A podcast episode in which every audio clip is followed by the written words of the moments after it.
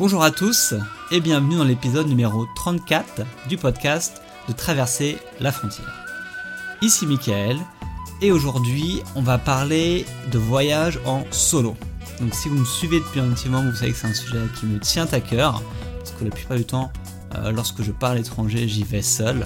Et en plus j'ai écrit un bouquin sur ce sujet-là qui s'intitule Pourquoi voyager seul? Et donc euh, pour parler de ça aujourd'hui, j'ai invité Cynthia dans le podcast. Donc euh, depuis l'âge de 20 ans, elle, passe pas mal de temps à l'étranger, elle, a vécu, euh, un peu mal, elle a pas mal voyagé, etc., etc. Et en fait, cette année, en 2015, elle a décidé de partir voyager seule en Asie pendant plus de 5 mois, je crois. Elle va nous raconter ça exactement. Et dans l'interview, bah, elle va nous parler un petit peu de son parcours, pourquoi elle a décidé de partir comme ça, à l'aventure toute seule.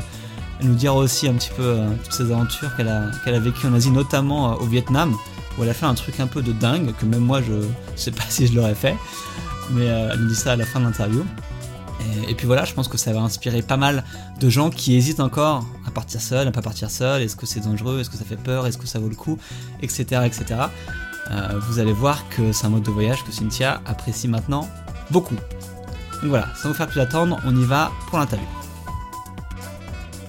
Allô? Oui. Cynthia?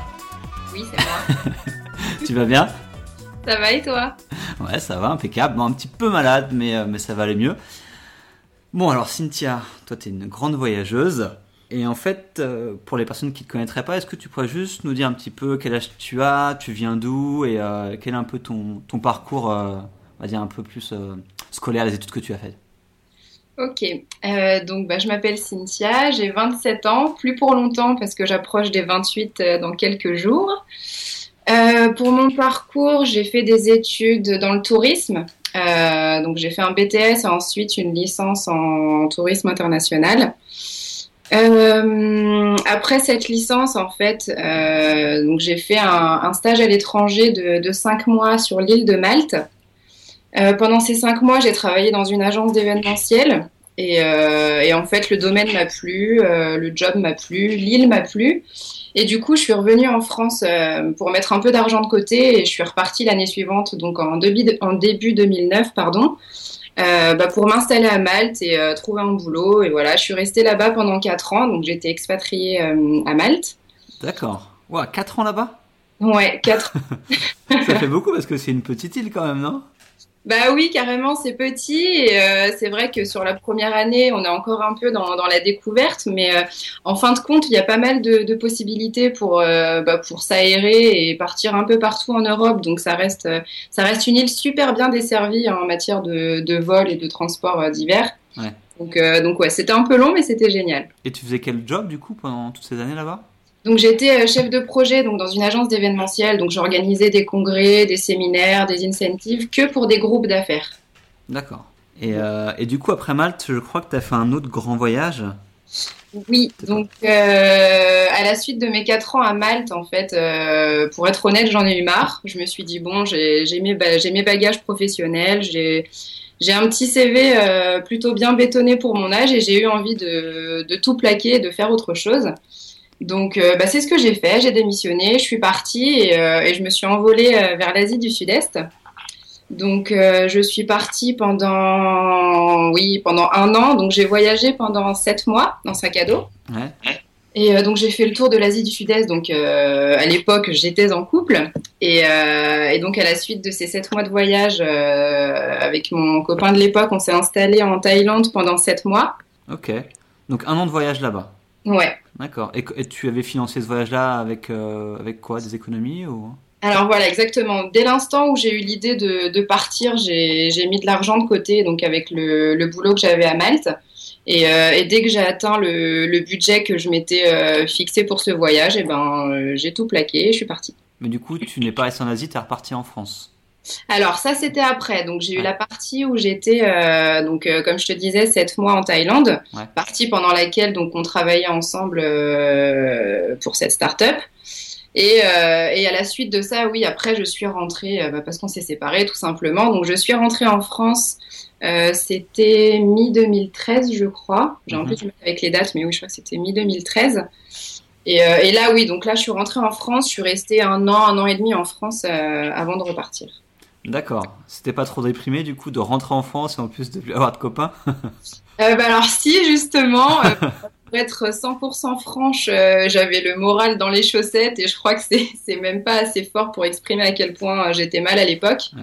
de se remettre d'une rupture amoureuse et, et d'un changement total de, de vie dans le sens où j'étais indépendante et en mode expat pendant presque six ans et du jour au lendemain se retrouver à rentrer en France, retourner chez les parents, essayer de trouver un boulot. Enfin, c'était un peu, euh, un peu compliqué à l'époque.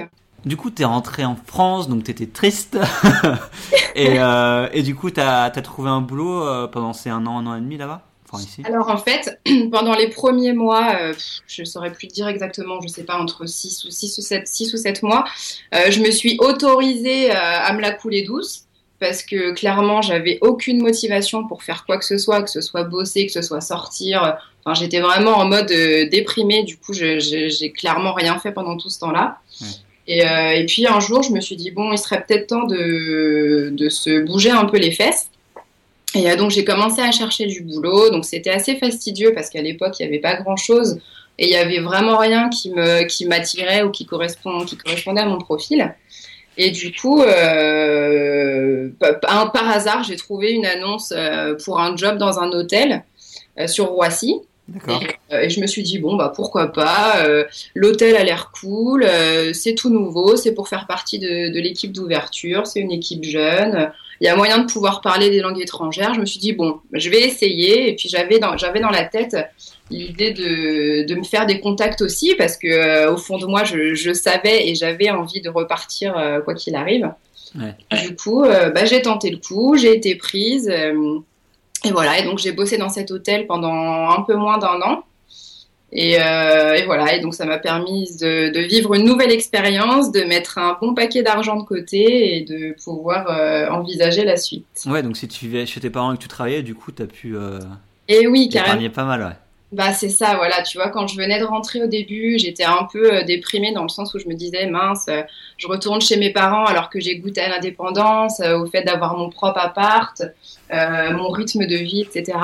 Et en fin de compte, je me suis dit, il faut quand même pouvoir faire des concessions, et puis bon, c'est pas tant dramatique que ça, j'ai quand même un toit, j'ai des parents qui sont là pour moi, enfin j'avais vraiment, enfin j'avais vraiment pas le droit de me plaindre au final. Et euh, effectivement, le fait d'avoir été chez eux, euh, oui, j'ai vraiment pu mettre de côté, euh, tout en me faisant plaisir en parallèle. Donc c'était vraiment, vraiment le, cadre idéal. Bah ça, c'est cool. donc, tu es resté un an là-bas. Donc, donc moi, comme je connais un peu ton parcours, je sais qu'après, tu as décidé bah, de quitter ce job et d'aller repartir sur la route, c'est ça? Exactement. et, pourquoi du coup tu en avais marre de travailler ou c'était vraiment l'envie au fait qu'il faut, faut, que je faut que j'aille voyager ou donc effectivement, euh, je savais que ce boulot me servirait pour mettre de l'argent de côté et repartir en voyage.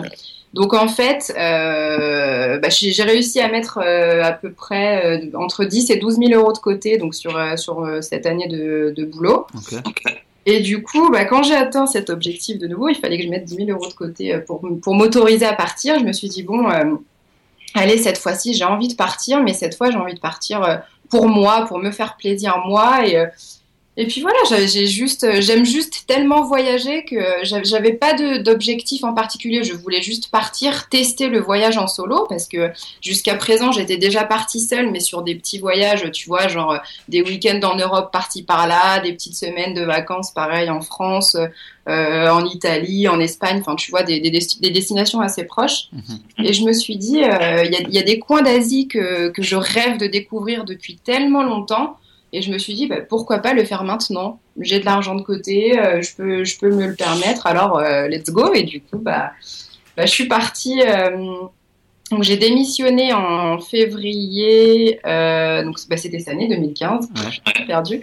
Et, euh, et, en mars, donc j'avais j'ai pris mon, mon aller simple euh, pour partir en Inde. D'accord. Donc euh, ouais, je suis partie en Inde euh, début mars 2015. D'accord, ouais, donc tu as commencé fort, tu dis ok, je commence, je vais aller toute seule en Inde quoi. bah justement, c'est rigolo que tu, soulignes ça parce que euh, comme j'avais déjà fait un, peu le tour de, de l'Asie du Sud-Est, je me suis dit bon, cette fois, j'aimerais bien aller quelque part où je sais que j'aurai aucun repère, tu vois. Je me suis dit l'Inde, j'ai entendu tellement de choses sur l'Inde Euh, tout le monde essayait de me dissuader d'y aller. On me disait mais mais t'es folle, pars pas en Inde toute seule, mais c'est trop dangereux, mais tu te rends pas compte et ceci et cela. Et puis bon, j'entendais, mais j'écoutais pas vraiment ce genre ce genre de remarques. Je me suis dit bon, euh, ça venait beaucoup de personnes qui n'y avaient jamais mis les pieds ou alors qui se basaient sur des, sur des, des faits qu'on voyait à la télévision. Enfin bon, pour moi, c'était vraiment pas des, des, des, choses que je devais prendre en compte. Alors oui, je savais pertinemment qu'il y avait, qu'il y avait quelques risques, mais bon, il y a des risques partout et euh, voilà, n'importe quel voyageur euh, me rejoindra là-dessus, je pense. On n'est pas plus en sécurité en France ou ailleurs, à, à une certaine mesure évidemment. Ouais. Du coup, je me suis dit, j'ai vraiment envie de me prendre une claque donc euh, je vais aller me prendre ma claque en Inde et puis c'est parti. Et puis j'ai envie de vivre une aventure, j'ai envie de me tester, j'ai envie de voir ce, qui, ce que ça va donner et, de découvrir moi-même sur place si tout ce que j'entends c'est, de la connerie ou, s'il y a un peu de vrai là-dedans. quoi. D'accord. Et avant de partir justement, comme c'était la première fois que tu partais vraiment seul, loin et longtemps, c'était quoi tes, sentiments à l'intérieur de toi? Est-ce que tu avais, avais peur, tu étais excité? Euh, À quoi tu pensais avant, de partir? Ah, voilà. c'était clairement c'était le bordel. euh, non, vraiment c'était ça parce que euh, faut savoir que même si je savais que j'allais repartir, euh, tout ça, ça s'est fait en moins d'un mois en fait. J'ai posé ma démission, j'ai pris mon billet et voilà, j'étais tout était, était, déjà lancé. Il me restait plus qu'à préparer mon sac en fin de compte.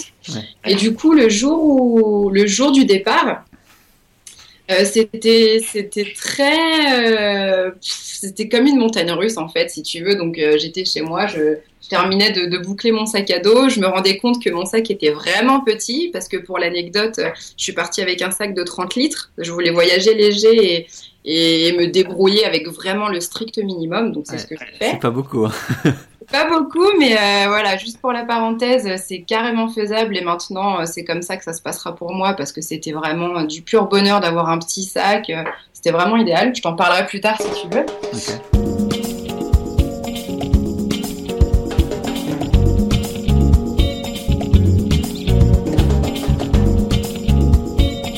Et du coup, ce voyage en solo, il a... tu peux juste me dire en globalité combien de temps a duré et les pays que tu as visités? Ouais, alors je suis partie cinq mois, euh, en sachant que j'ai passé un mois par pays. Et donc euh, en mars, j'étais en Inde. Ensuite, euh, je suis allée au Népal. Pardon. Ensuite en Birmanie, au Cambodge et au Vietnam. Donc de mars à juillet. D'accord. Ouais, ça fait un beau. T'as pas mal. T'as vu pas mal de pays quand même. Ouais, ouais, ouais. D'accord. Et du coup, tu me disais en fait, et j'ai vu ça sur ton blog, que tu parlais beaucoup en fait du Népal et du tremblement de terre qu'il y a eu là-bas, parce que tu étais là-bas en fait quand ça s'est passé, c'est ça?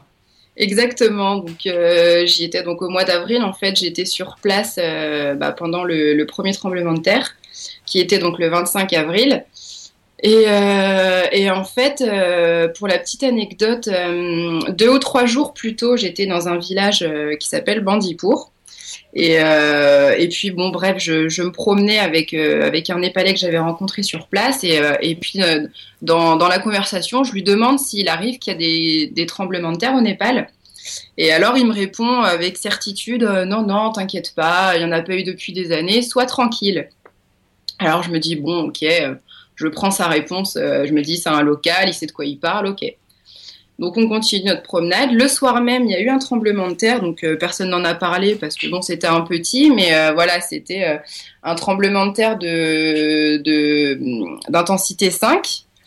Et, et au début, je me suis dit, mais c'est pas possible. Je, pose la question le jour même, le soir même, il y en a un. Enfin, je commençais à psychoter. Je me demandais si j'avais pas halluciné ou quoi. Enfin, bref. Et donc oui, donc il y a eu ce premier tremblement de terre. Et donc euh, deux trois jours plus tard, je me dis bon, je repasse sur Katmandou, le temps de, faire quelques lessives euh, parce que bah, je lavais tout le temps mon linge à la main. Donc je me suis dit bon, euh, le petit luxe de faire laver ses fringues euh, dans la capitale. Et, et, ensuite, je voulais mettre le cap vers vers le, la zone de l'Everest pour me faire un trek dans le coin. Okay.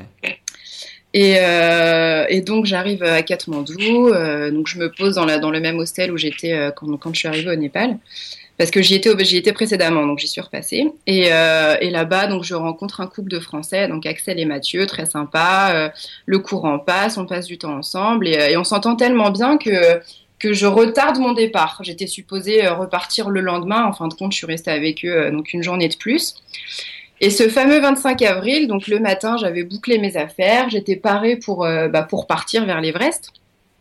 Et puis, et puis donc on était dans notre dans notre chambre de d'auberge de, jeunesse, on discutait et puis et puis bah ça s'est mis à trembler d'un coup et en fait ce qui est bizarre, c'est qu'on était chacun assis sur nos lits respectifs. Et, euh, et au moment où ça s'est mis à trembler, il y a la femme de ménage qui était en train de, de passer l'aspirateur. Et, et je sais pas pourquoi, je me suis dit, bah, elle a peut-être bougé un meuble ou, ou quelqu'un est en train de faire des travaux dehors. Tu vois, des idées cons, mais parce que en fait, je sais pas, c'était tellement, c'était tellement improbable pour moi. Jusqu'au moment où ça s'est mis à trembler, mais tellement fort euh, imagine-toi, juste pour, pour te faire le, le, le, scénario, on était assis euh, en tailleur sur nos lits. Et même en étant assis, on était balancé de droite à gauche tellement fort qu'il fallait qu'on se tienne au barreau de, de, nos lits superposés. Donc je te laisse juste imaginer le truc. Enfin, c'était vraiment. Euh, enfin, je sais pas. Même encore aujourd'hui d'en reparler. Enfin, c'est vraiment difficile de trouver les mots pour pour décrire ça. Mais, euh, mais voilà. Donc c'est arrivé. Et, euh, et voilà, et ça m'a semblé être une éternité. Et, euh, clairement, c'était, enfin, c'était horrible. Et c'est pour la première fois de ma vie, euh, je me suis demandé si j'allais mourir en fait. Tu, tu, tu, te rends compte que, que tu peux rien faire, que, que tu entends tous les bruits de, de, des pierres, des bâtiments qui s'écroulent dehors, euh, tu, tu sens ton bâtiment qui craque, tu vois les, les fissures se faire dans les, dans les murs. Enfin, c'est juste euh, une vision de, de film d'horreur, quoi, clairement. Ouais, ça doit être impressionnant à, à voir et à vivre. Euh, ouais. Et, du coup, tu, tout en es bien sorti de, de, de ce tremblement de terre, il t'est rien arrivé, etc. Euh, physiquement, il m'est absolument rien arrivé, donc euh, je, je, tiens vraiment à préciser que je suis, je, j'ai vraiment pas envie qu'on me plaigne ou quoi que ce soit. Je suis vraiment pas à plaindre. Euh, par contre, psychologiquement, je pense que c'est une autre histoire. Je pense encore m'en sortir plutôt bien, contrairement à certaines euh, certaines autres personnes. Mais euh, mais effectivement, encore aujourd'hui, eh ben, je suis très sensible aux, aux vibrations, quelles qu'elles soient. Donc, je sais pas moi, si je suis dans la rue et que un camion va passer, ça, ça, peut faire un peu bouger le sol, bah ça va me, ça peut me faire un, petit coup de stress ou, ou typiquement euh, euh une anecdote, euh, je sais plus, il y, a, il a, le mois dernier ou le mois, le mois précédent, donc euh, j'étais avec un ami sur la terrasse d'un café à Paris et, euh, et, le sol s'est mis à trembler et je lui ai attrapé le bras en lui demandant c'est quoi ça et, en lui demandant je me suis aperçu que c'était le, le, métro qui passait en dessous. Mais euh, mais ça tremblait suffisamment pour pour m'avoir fait peur tu vois. Donc euh, donc oui il y a des bruits et des et des mouvements qui me qui me oui qui me qui me font peur encore aujourd'hui. Mais je pense que ça c'est c'est un traumatisme soit qui s'estompera avec le temps soit que j'aurai toujours. Mais mais j'ai des, des, nouvelles peurs que j'avais pas auparavant, ça c'est sûr. D'accord. Alors sur une note un peu plus positive, euh, j'ai vu sur ton blog que tu avais fait un donc au Vietnam que tu avais acheté une moto et que tu as parcouru le Vietnam en moto pendant un mois. Exactement. En, en sachant que tu ne savais pas conduire de moto, c'est ça? Exactement. Est-ce que tu peux m'en dire un peu plus? Parce que ça me paraît, ça aussi, ça me paraît assez surréaliste. Alors oui, je passe un peu pour une tarée, mais, euh, mais ça rend mon, mon, histoire encore plus cool, je trouve. Donc en fait, euh, voilà. Donc pour la petite histoire, à chaque fois que, que je me rends dans un pays, j'essaye toujours de louer un scooter et, euh, et de m'aventurer là où là où les touristes ne vont pas forcément. Enfin, je j'aime bien être en deux roues, clairement. D'accord. Et, euh, et, puis, arrivé au Vietnam, euh, je me suis aperçue que, que beaucoup de, backpackers euh, achetaient des motos et se faisaient leur trip et revendaient leurs motos à, leur point, point d'un point d'arrivée final. Et je me suis dit, oh, bah tiens, ça a l'air vraiment pas mal. J'ai vraiment envie de faire un truc fou. Et ben je vais essayer. Et, en fin de compte, quand je suis arrivée au Vietnam, donc j'ai commencé à regarder les annonces sur un site qui s'appelle Craigslist. En fait, il y a pas mal de, de deux roues à vendre et plein, plein d'autres choses. Ouais. Et, euh, et, donc, j'ai pris euh, rendez-vous avec deux, euh, deux baroudeurs qui vendaient leur moto. Donc, il y avait euh, une nana et puis, et puis un mec.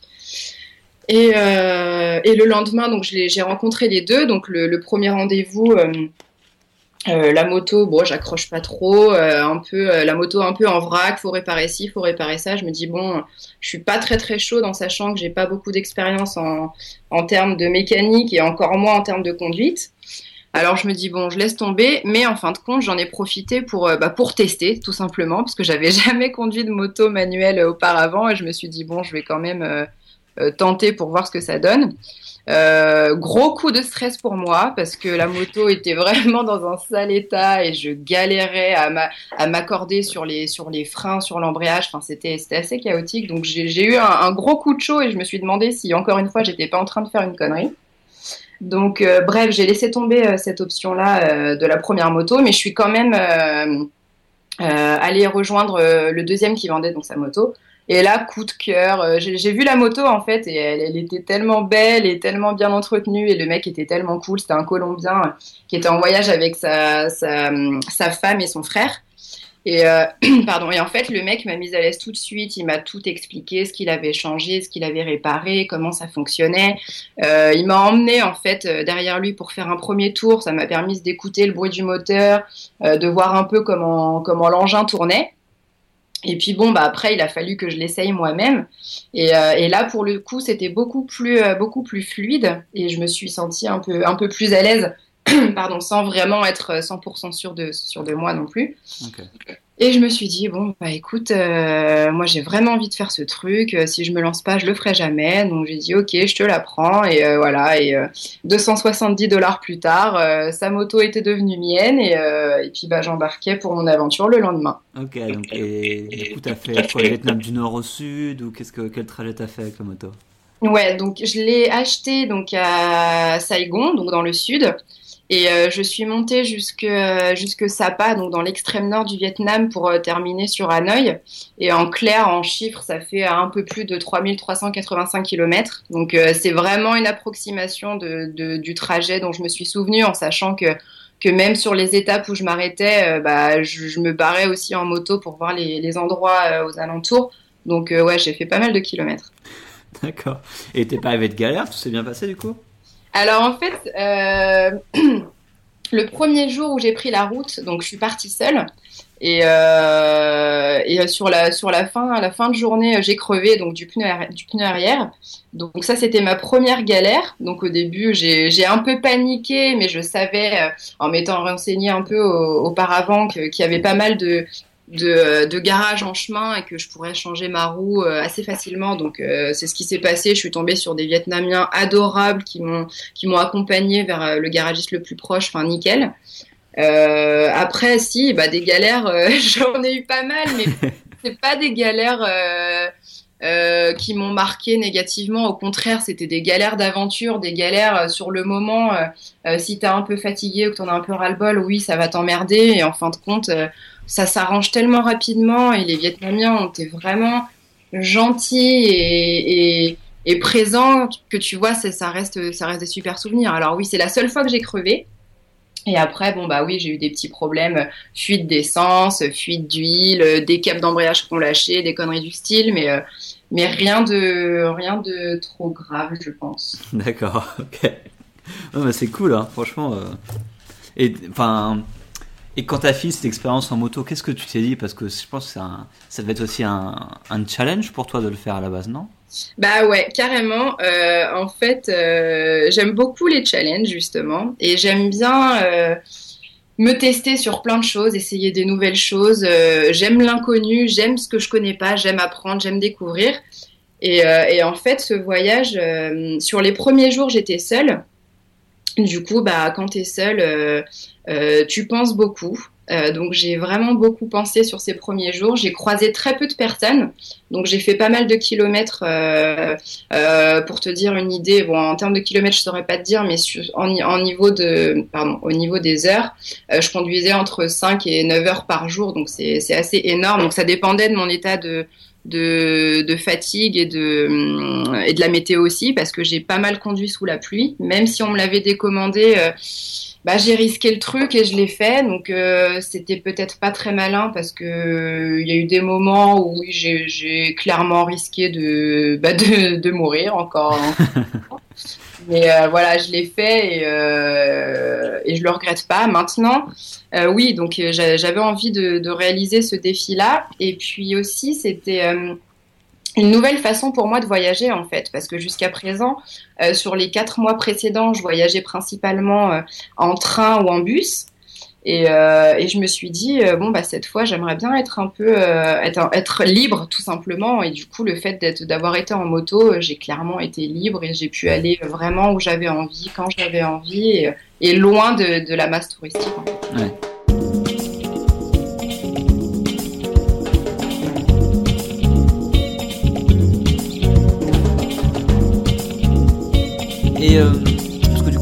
Première fois que tu partais aussi loin et toute seule. Qu'est-ce que quelles sont les différences un petit peu Qu'est-ce qui a changé par le fait que tu sois partie seule et pas accompagnée durant ce, voyage de 5 mois?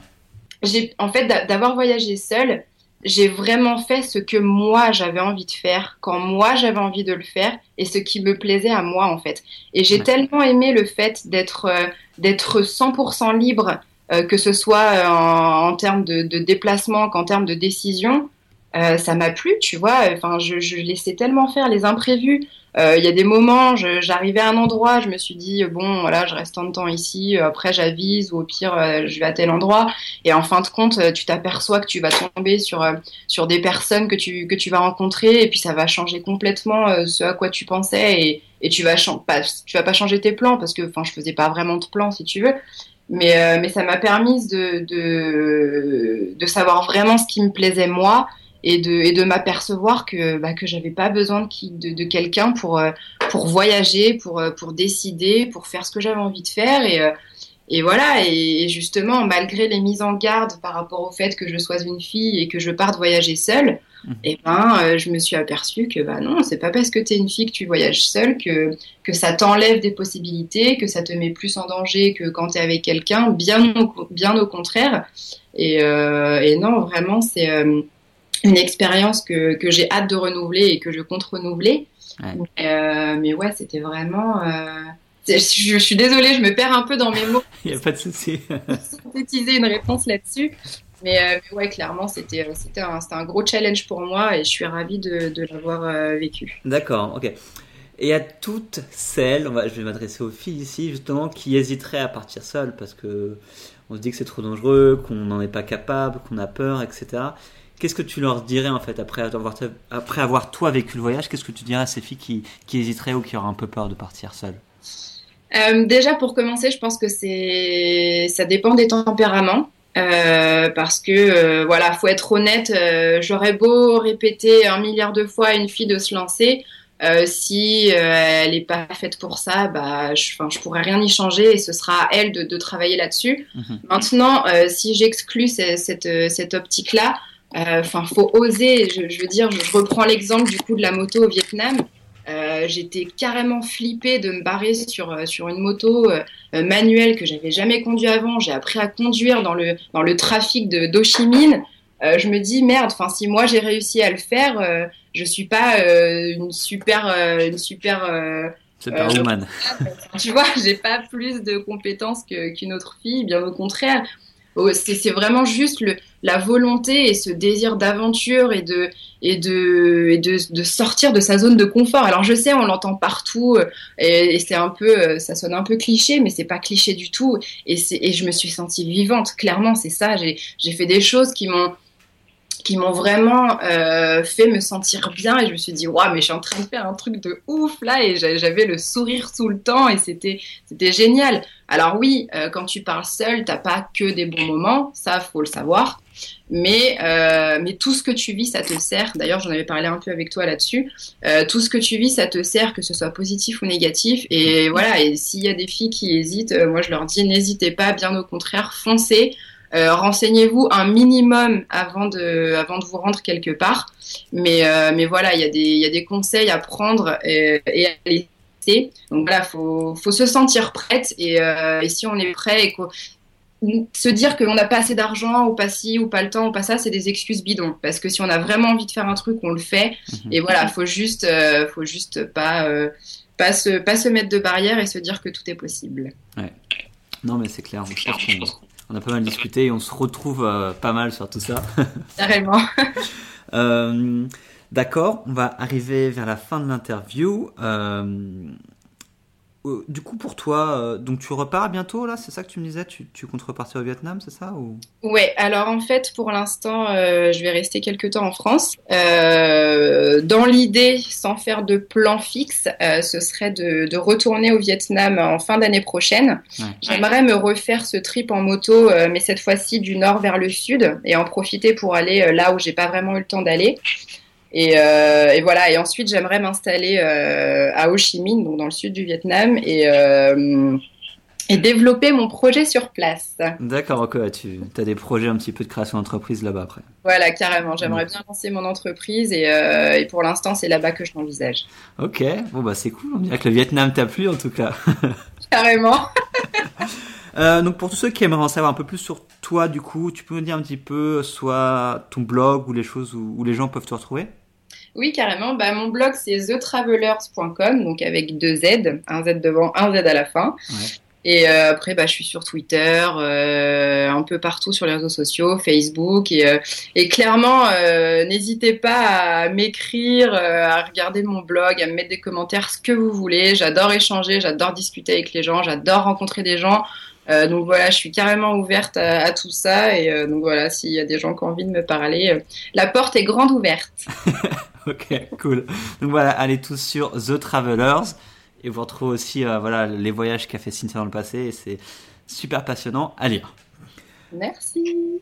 Merci beaucoup à toi d'avoir accepté l'invitation pour être sur le podcast, Cynthia. Et Avec du coup, et du coup, on se retrouve bientôt. Ça marche. À bientôt, Michael. Ciao. Ciao. Et voilà, l'interview avec Cynthia est maintenant terminée. J'espère que ça vous a plu. Euh, et si vous hésitiez avant ce podcast à partir voyager seul, j'espère que ça va vous donner un petit coup de boost supplémentaire. Donc voilà, je voulais vraiment remercier Cynthia euh, d'avoir participé au podcast. Vous pouvez d'ailleurs aller voir toutes ses aventures sur son blog. Et je voulais enfin vous remercier euh, d'avoir écouté ce podcast jusqu'au bout, parce qu'il y en a qui n'écoutent pas jusqu'au bout et je le sais. Donc voilà, merci beaucoup à vous. Et, euh, et on se retrouve pour le prochain épisode très bientôt. Ciao